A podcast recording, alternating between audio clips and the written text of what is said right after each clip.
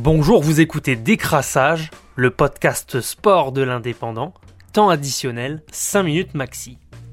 On commence ce numéro de décrassage avec une triste nouvelle puisque ce dimanche, c'est un grand champion de sport mécanique français qui nous a quittés.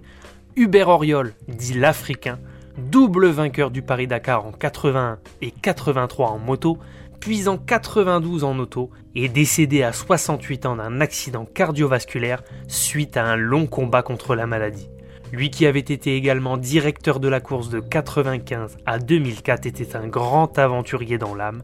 Depuis juin 1987, il est également détenteur avec Henri Pescarolo, Patrick Fourtic et Arthur Powell du record du Tour du monde en avion à hélice, aux commandes d'un Lockheed 18 en 88 heures et 49 minutes. L'ancien record avait été établi par Howard Hughes sur un Lockheed 14 un demi-siècle auparavant. En Liga espagnole de football, les Catalans du FC Barcelone se sont imposés à Grenade samedi 9 janvier pour le compte de la 18e journée. Le FC Barcelone a écrasé Grenade 4 à 0 grâce au doublé de Messi et Griezmann. C'est la troisième victoire consécutive du FC Barcelone qui ont dominé la rencontre de la tête et des épaules.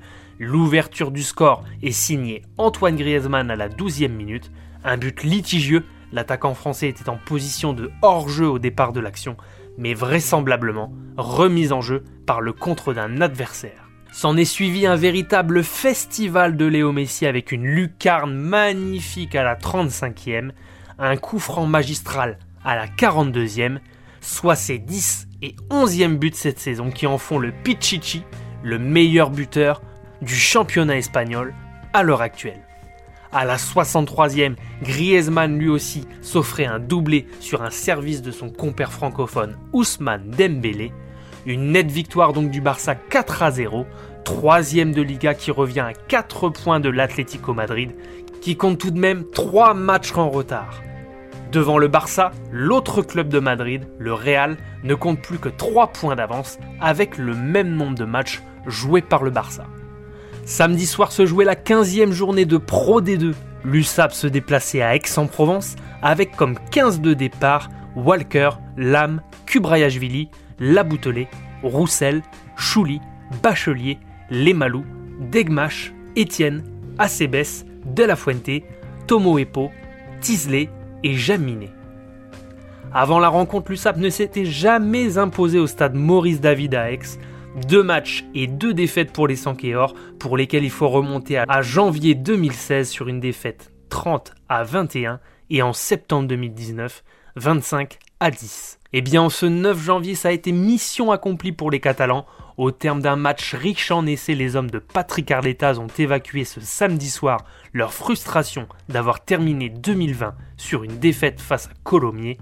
Aix-en-Provence a pourtant bien tenu les Catalans en échec jusqu'à la mi-temps, 20 à 20, mais en deuxième période, les trois nouveaux essais catalans ont été transformés. L'USAP s'impose 41 à 34 à l'extérieur. Melvin Jaminet a réussi 5 transformations, 2 pénalités et 1 essai.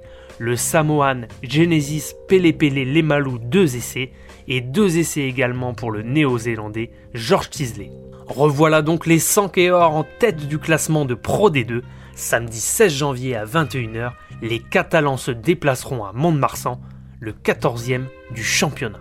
C'était Décrassage, le podcast sport de l'indépendant. Rendez-vous lundi prochain. Bonne journée à tous.